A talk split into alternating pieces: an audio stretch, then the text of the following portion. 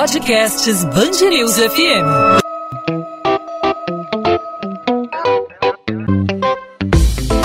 Dois às 20, com Maurício Bastos e Luana Bernardes.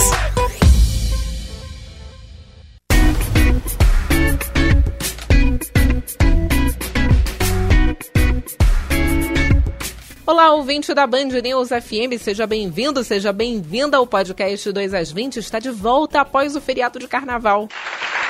Eu sou a Luana Bernardes e o meu companheiro de todos os dias, o Maurício Bastos, ainda está na cobertura da folia. Ele que participou da apuração dos resultados direto da Sapucaí e por isso eu toco o barquinho hoje por aqui. O assunto de hoje, claro, não poderia ser diferente. A grande campeã do carnaval carioca.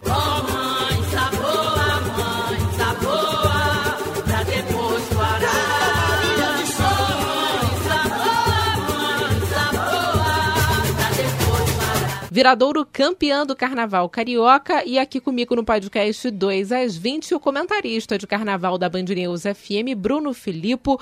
Bruno, te pergunto, esse resultado é um resultado que surpreende ou diante de tudo que você viu ali na Sapucaí, era esperado? O que, que você achou desse resultado?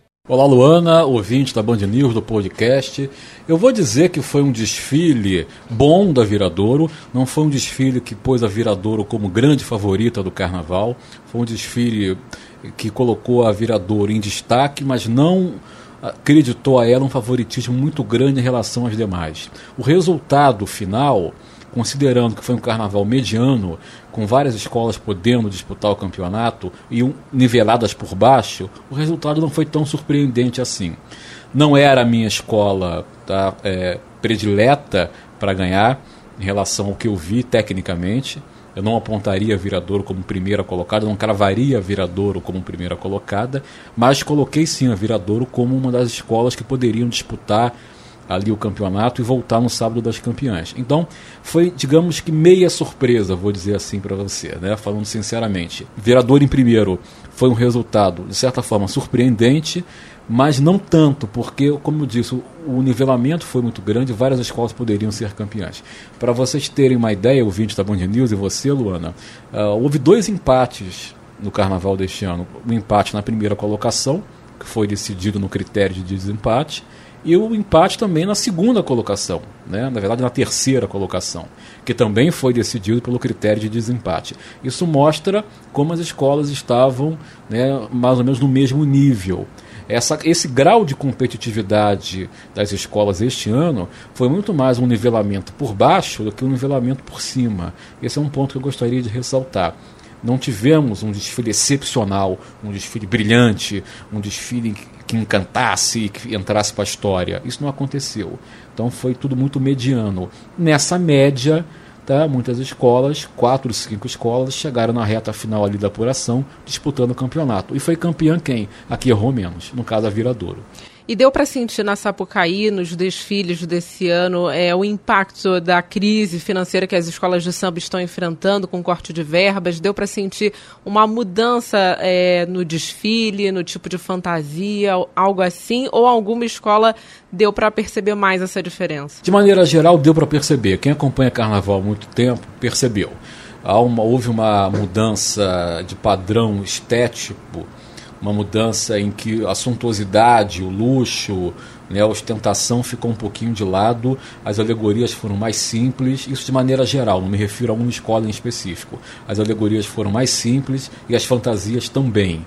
O que prevaleceu no final foi o canto da escola, que é a harmonia, né, que é a empolgação dos componentes, que é a participação dos componentes, o samba e a própria evolução. Então, acabou que no final, o que decidiu de fato o carnaval foram esses quesitos, porque a Grande Rio se encaminhava para ganhar o campeonato, chegou ali na reta final, faltando dois quesitos. Ela estava liderando com possibilidade de ser campeã, mas perdeu por quê? Teve erro de evolução.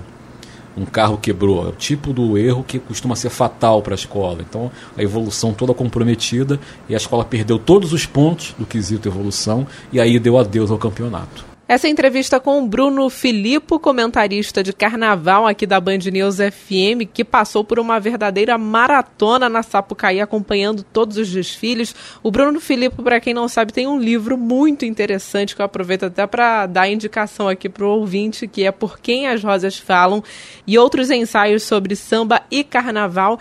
E nesse livro, Bruno, que eu li, gostei muito. Muito é... obrigado. Nesse livro você fala daquela lenda, né? Daquela que a escola que desfila no domingo normalmente não ganha, né? E esse carnaval mostrou o contrário. É verdade. É um ponto interessante porque eu fiz esse levantamento, eu fui a primeira pessoa a fazer esse levantamento. Uh, as escolas que desfilam no domingo, em geral, não ganham carnaval. Eu tenho aqui o levantamento atualizado já com o resultado deste ano. Foram de 85, quando as escolas começaram a desfilar em dois dias com o regulamento atual, até hoje, tá? Uh, sete escolas foram campeãs desfilando domingo, incluindo a Viradora este ano. Tá? E 31 escolas foram campeãs desfilando na segunda-feira. Então a possibilidade de que uma escola ganhe o carnaval desfilando domingo é muito pequena. Né? Só que este ano a escrita foi quebrada. Desde 2010, há 10 anos que uma escola não ganhava desfilando domingo. A última, a penúltima agora, né, foi a Tijuca em 2010. E agora a Viradouro quebra essa escrita. O que é muito bom também para o carnaval, porque acaba gerando um desequilíbrio muito grande entre as escolas que desfilam domingo e que desfilam segundo. Em que sentido desequilíbrio? O público já vai com outro ânimo, em geral a Sapucaí fica mais cheia, mais lotada na segunda-feira e não no domingo, porque acham que a campeã de fato vai sair na segunda-feira. Na própria imprensa que cobre carnaval tem isso. Ah, não, a campeã vai sair na segunda-feira, dá mais atenção às escolas de segunda-feira, costuma apontar como favoritas as escolas de segunda-feira.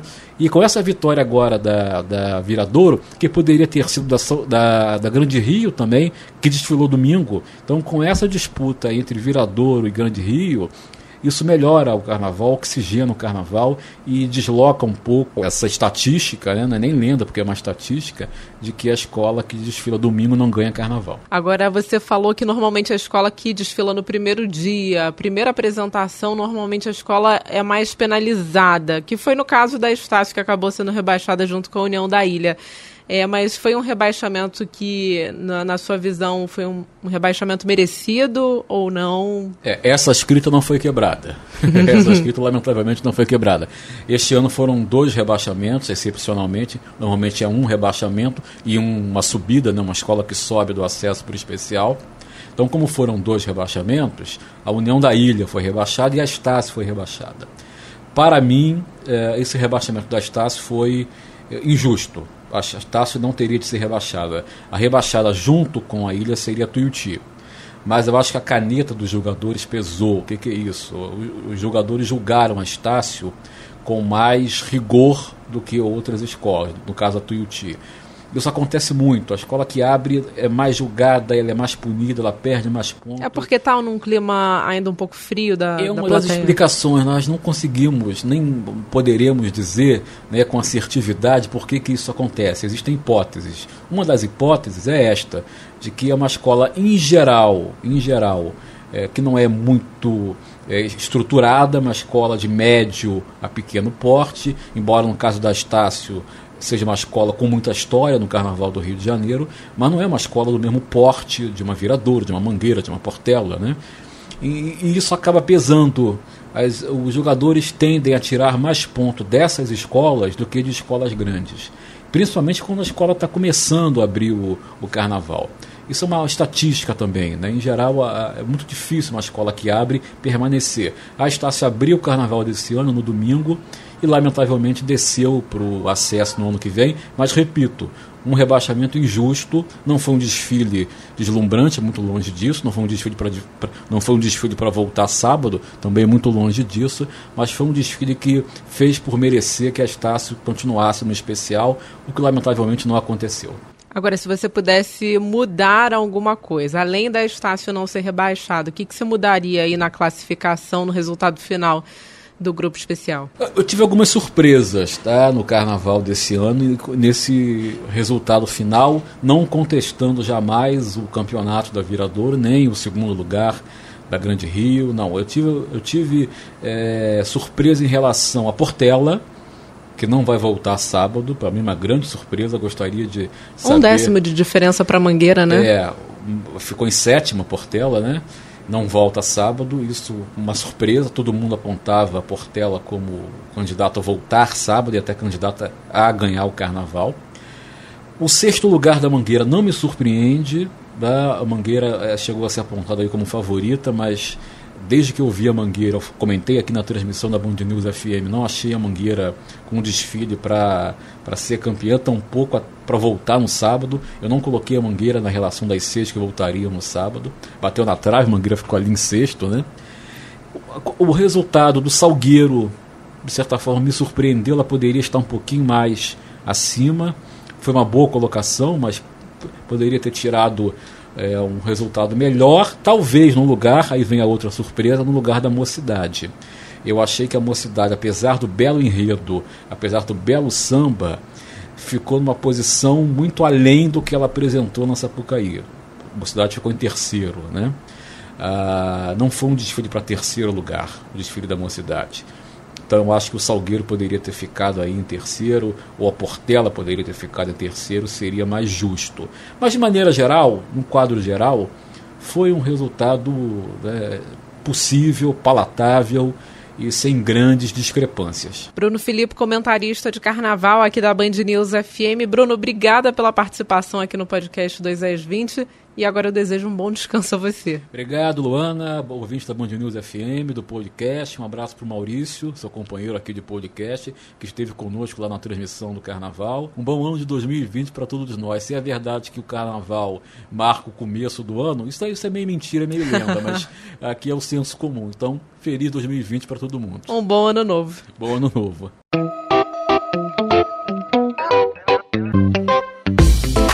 2 às 20, com Maurício Bastos e Luana Bernardes.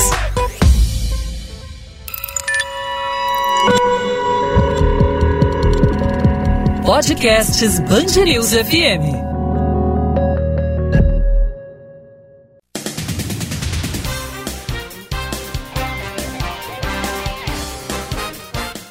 Número de mortos em acidentes de trânsito em rodovias federais teve uma queda de aproximadamente 70% entre a sexta-feira de carnaval e a quarta-feira de cinzas, em comparação com o ano passado. Esse balanço é da Polícia Rodoviária Federal, que apontou para duas mortes no carnaval de 2020 contra sete no ano anterior. De acordo com a porta-voz da PRF, Sheila Sena, apesar das ações de conscientização intensificadas, o grande número de flagrantes de infrações permanece. Mesmo, mas mesmo com essa diminuição do número de acidentes, a PRF flagrou vários motoristas cometendo infrações como ultrapassagens indevidas em locais proibidos, o uso de bebida alcoólica na hora da direção. Meio Ambiente. O Instituto Estadual do Ambiente vai instalar quatro novas ecobarreiras nos canais que saem do sistema lagunar da Baixada de Jacarepaguá na próxima semana. A implantação do mecanismo acontece depois que toneladas de gigogas surgiram nas areias da Praia da Barra, na zona oeste do Rio.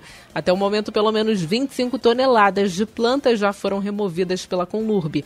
A chegada da vegetação não só desagradou aos frequentadores, mas os comerciantes também que vivem do movimento na praia. Esse é o caso do Valdeir Pacheco, que reclama da reincidência do problema. Porque nosso verão aqui é janeiro, fevereiro, março, para a gente aqui, né? E não é igual Copacabana e Ipanema aqui. Então aqui, é, passou essa época de carnaval, eu começo as aulas, é tudo difícil pra gente. Então a gente só vem aqui trabalhar final de semana. Quando tem sol escaldante, do contrário, não dá para trabalhar. E com isso aqui, então, afeta, olha, assustadoramente. E cinco quartéis do Corpo de Bombeiros trabalharam por pelo menos 10 horas no combate a um incêndio que atingiu uma empresa de logística às margens da rodovia Washington Luiz, em Duque de Caxias. De acordo com a corporação, os militares foram acionados na noite de terça-feira, mas a ocorrência foi até o dia seguinte. O incêndio destruiu totalmente o galpão. Com as chamas, a cobertura também cedeu, mas felizmente ninguém ficou ferido. 2 às 20.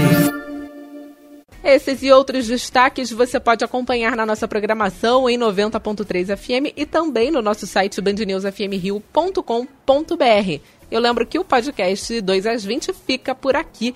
Eu volto na quinta-feira já com meu companheiro Maurício Bastos. Tchau, tchau.